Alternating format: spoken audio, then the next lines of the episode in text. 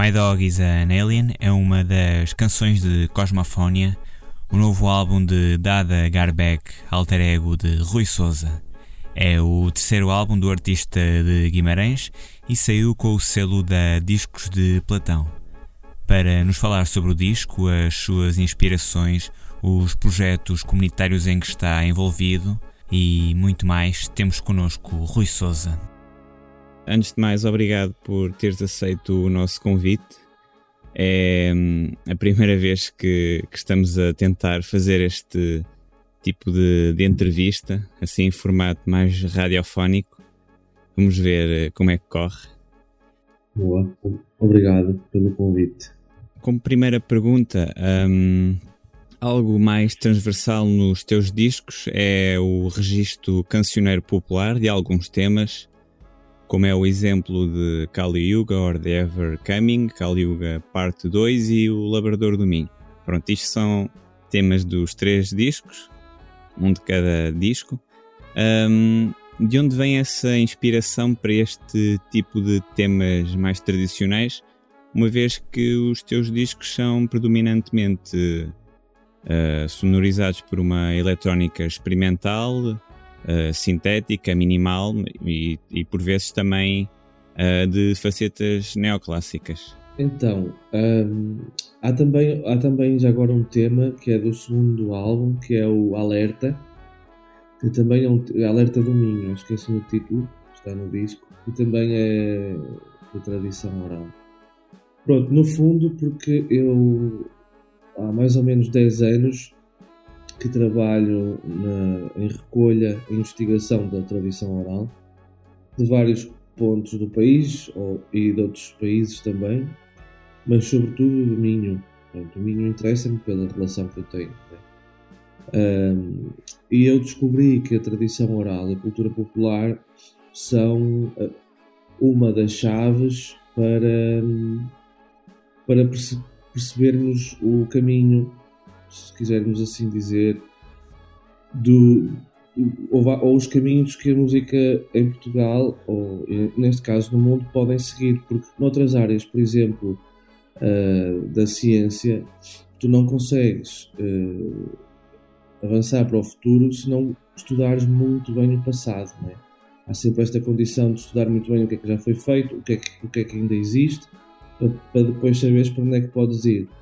Eu acho que esta que na música é deixado muito de parte esta coisa de percebermos as raízes, o que é que, de onde é que nós vimos, o que é que, o que, é que foi feito em termos de cultura popular. Então, para mim, é fundamental eu fazer esta pesquisa da cultura popular e da tradição oral para perceber para onde é que eu, para onde é que eu vou. E depois, o meu trabalho pronto, é mais eletrónico, né? esta eletrónica mais minimal, com sintetizadores, é, é, precisamente isso. Uh, de que forma é que a eletrónica não se torna cada vez mais uh, robotizada e mecânica e, e, se torna, mas ao contrário, ela pode também ser humanizada, se quisermos dizer assim. e testar os limites da eletrónica com a cultura popular é um, uma coisa que me dá muito gosto de experimentar. Mesmo as outras músicas que não têm propriamente voz ou sim, ou uma cantiga da tradição oral, todas elas têm uma inspiração qualquer de tradição oral porque é um, ocupa uma grande parte da minha vida. Ok, pois tu fazes parte da, da Associação Cultural Outra Voz? Faço. Esse grupo dedicado à expressão e exploração vocais a partir da música de tradição e transmissão oral. Pronto, foi, foi isto que eu retirei do, do site deles e é, é, aqui está a influência deles, deles não, essa influência na tua obra uh, é bem notória. Ao, ao, escutar o teu disco novo, Cosmofonia, uh, ele surge num, num registro de influências bem diferentes dos anteriores, pelo menos uh, para mim. O lado catártico e introspectivo dos anteriores dá lugar às realidades mais exploratórias, uh, otimistas e exóticas, por assim dizer, como se nota muito no, no, no tema Waltz for an Empty Space, em que há assim mais uh, um jazz mais virado também para o lado pop. uh, o que é que pretendes transmitir com, com este trabalho que não, não transmitiste ainda nas partes anteriores? Eh, ele, é, tem as mesmas bases que os outros, é? as bases, a base dos sintetizadores, e eu quis testar também alguns limites ao longo dos discos. No segundo foi as vozes líricas com eletrónica, neste terceiro os sopros. E quando eu pensei no, no quem, é, quem é que iam ser os músicos, eu já estava a definir uma, uma textura mais jazzística, porque escolhi dois, dois, dois músicos do jazz, João Mortágua e Ricardo Formoso.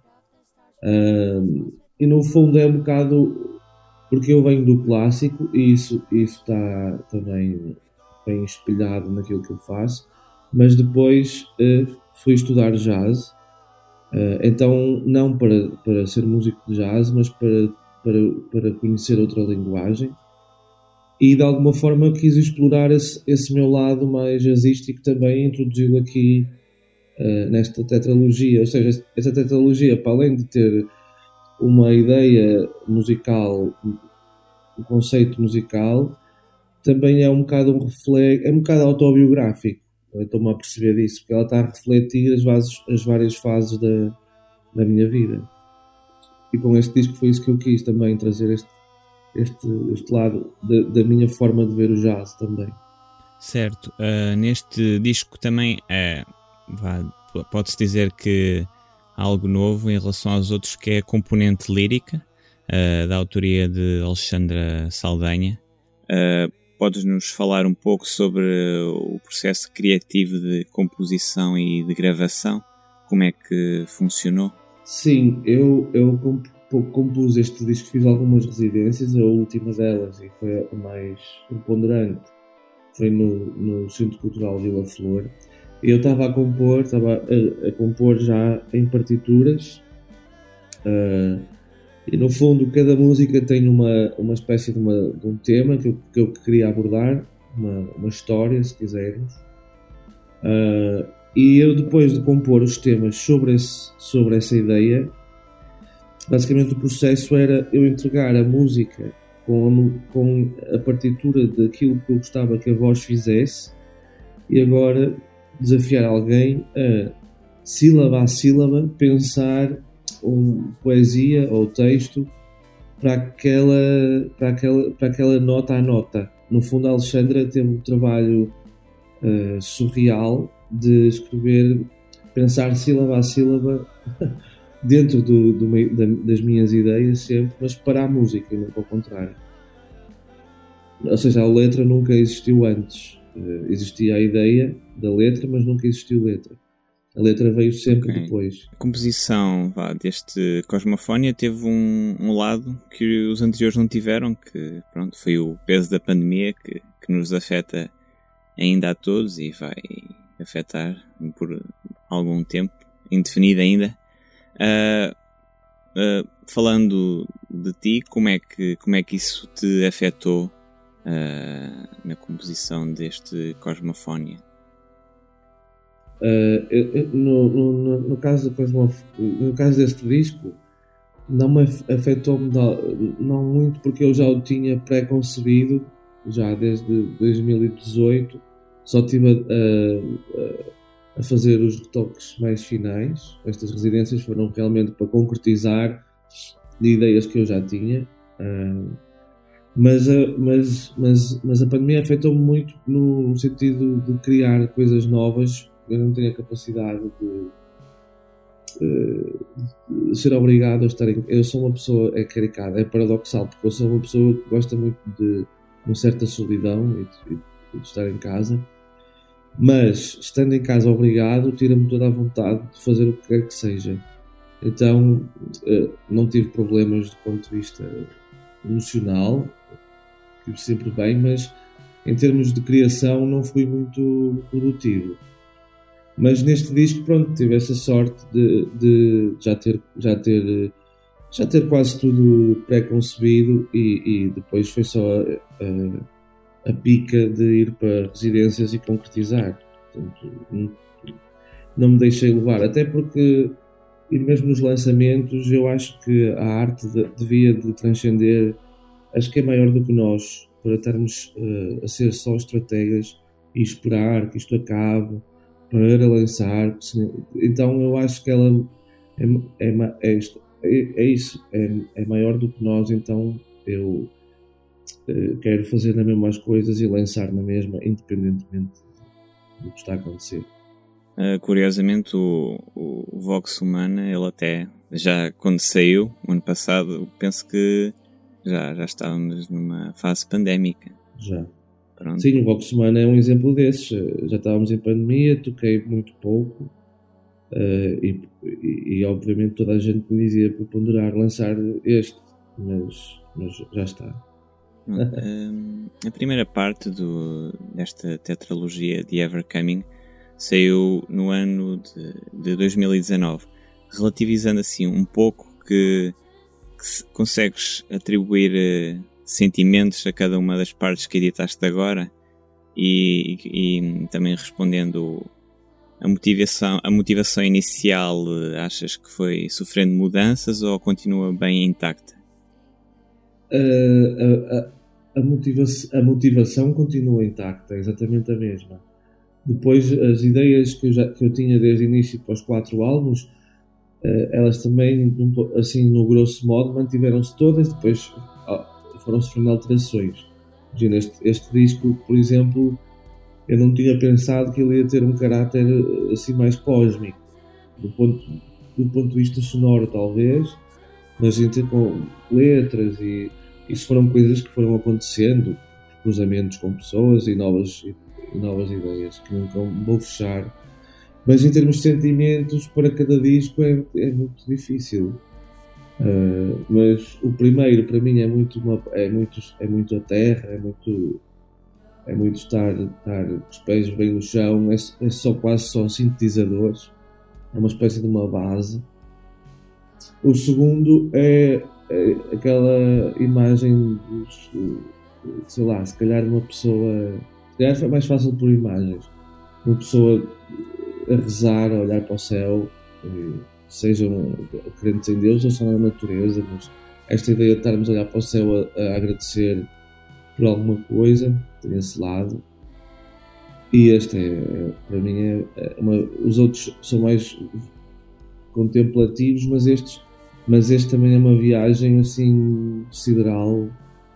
Este para mim é totalmente tá, uma viagem só, não é? Só isso. Isso também vai de encontro às capas de cada um dos discos. Esta, esta capa do Cosmofonia é bem diferente uh, de, do Vox Humana e do Ever Coming.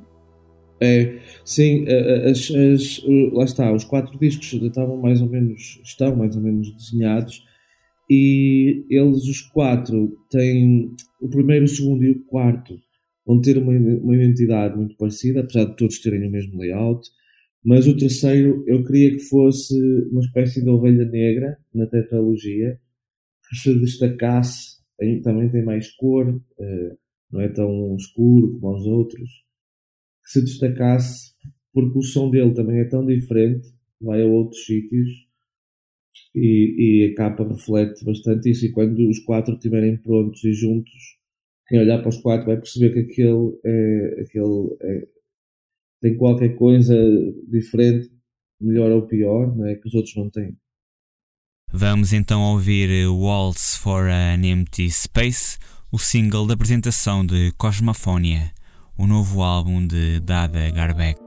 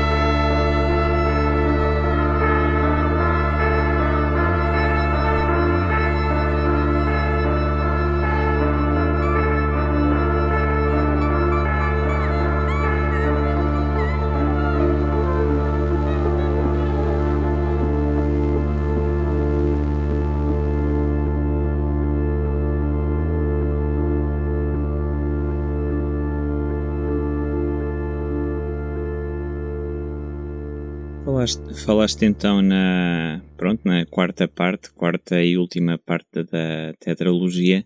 Há algo que, que já nos possas adiantar? Uh, ou ainda é para permanecer no segredo dos deuses? Não, não, posso, posso adiantar. O último, é, o, mais, o mais forte do último disco vai ser o piano. Eu estudei piano muitos anos mas depois criei uma relação assim estranha com o piano e, e afastei-me do piano e virei-me para os sintetizadores e órgãos. Um, então deixei um bocado o piano de parte. E então este último, a quarta parte, também era um, o objetivo é eu voltar a fazer as passes com ele e, e o, o, bah, a base, o pilar do, do último álbum vai ser todo ele piano. Vai ser piano, sintetizadores, e eventualmente a tradição oral irá, irá aparecer nos outros quatro, mas o piano vai ser aqui, vai ter aqui um papel muito forte no último. Muito bem. Uh, quando estás a compor, é importante para, para ti criar um determinado ambiente mental para o ouvinte? Uh, olha, eu não, não, não penso muito. Quando estou a compor, não penso muito de, de, que forma é que, que, o ouvinte vai ouvir. Uh, no, na verdade, eu componho assim de uma forma muito espontânea e se não for espontâneo, acabo por depois deitar as ideias fora. Depois de eu compor, assim, grosso modo, espontaneamente, posso dedicar horas ou semanas a pensar o tema, uh, mas as composições que eu faço são assim muito a ligar os sintetizadores todos de uma vez estão num, num certo. Claro que eu até eu faço muitas composições mentais, sem estar com papéis, sem instrumentos. Ao longo de, dos meses ou das semanas, como já estou a fazer para o quarto, vou pensando muito, muito, muito. Quando vou compor para estúdio, uh, já tenho toda uma informação no meu cérebro que nem, sei, nem sabia que eu tinha. Então começam a nascer coisas. É, é, é assim muito natural a forma como eu faço o que é que te move ou inspira na, nas tuas criações, tanto a nível musical, literário, cinematográfico, por exemplo? Sim, há muitas coisas que me inspiram, eh, mas lá está, eu gosto que a inspiração seja. Eu já vou lá, mas eu gosto que a inspiração seja natural, ou seja, nunca penso eu vou comprar alguma coisa em, em soar aquilo ou, ou quero ir aproximar-me daquela pessoa, nunca, é assim muito automático e depois, inevitavelmente, as influências vão estar lá. Mas eu odeio pensar, não, não me identifico com os músicos que pensam numa estética fechada a partir de outras influências. Acho isso estranho, então nunca o faço. E, mas depois elas estão lá na mesma. É? Isso não tenho, não me safo disso.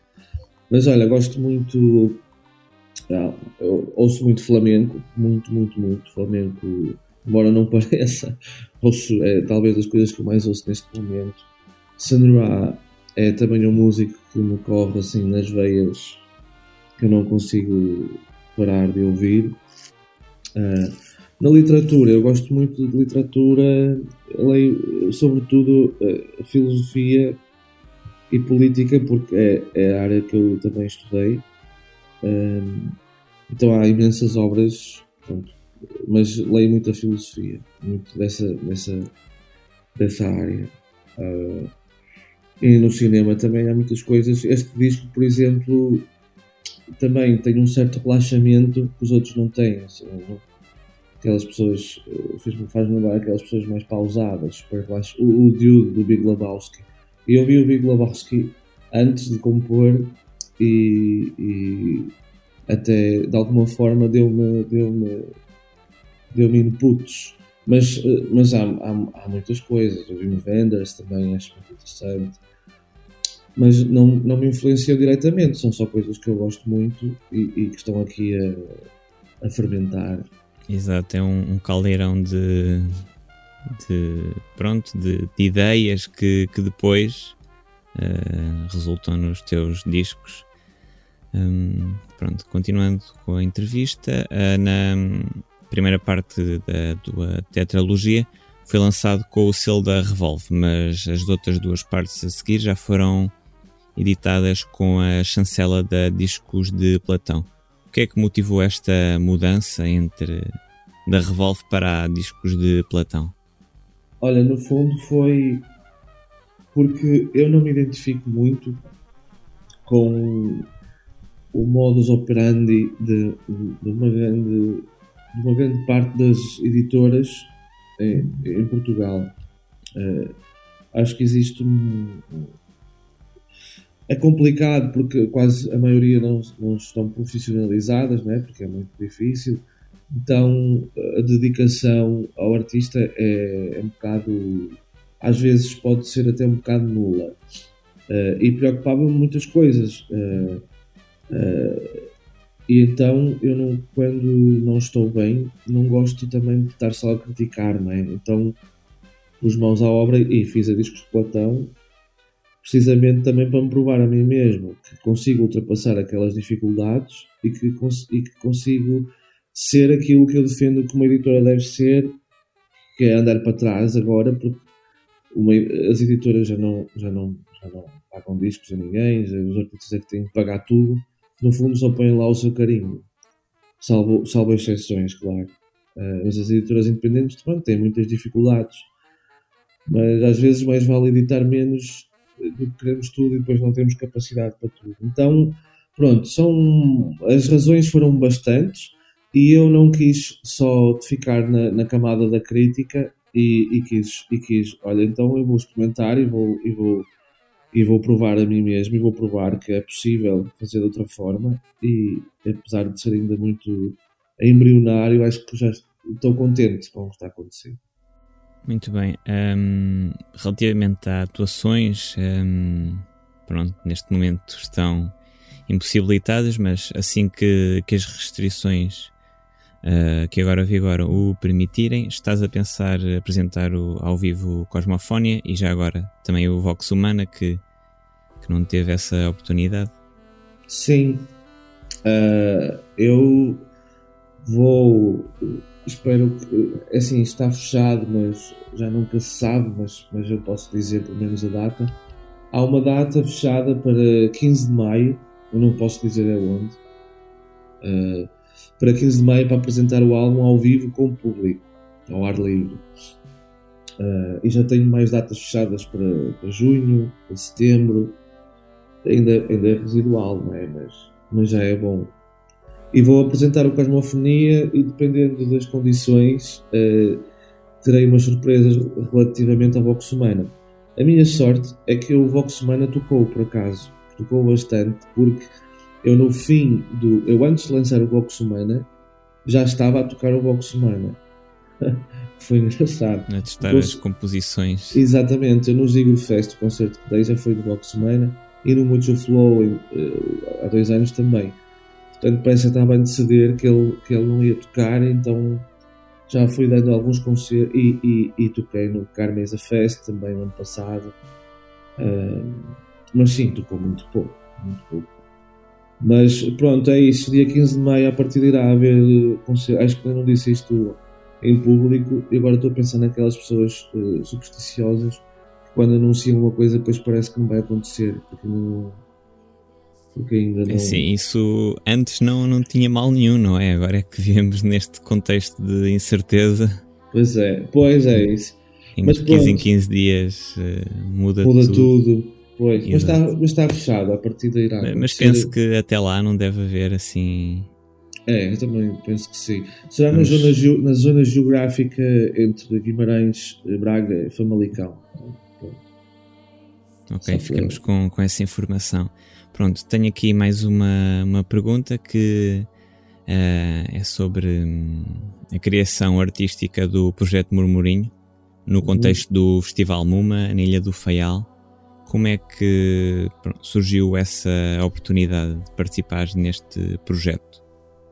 Porque com o meu trabalho, eh, por exemplo, na outra voz, mas depois também fiz trabalhar muitos anos a título individual, com a comunidade, que é outra das coisas que me dá, que me dá alento de viver, me dá muito prazer, é, é, fazer, é trabalhar com a comunidade, porque lá está, estou sempre a aprender e também aproveito para recolher muitas coisas.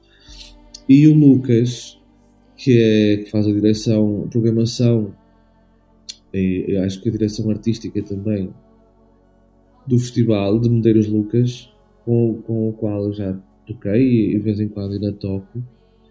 Uh, sabia desse meu, desse meu, desse, desse meu passado e presente, né?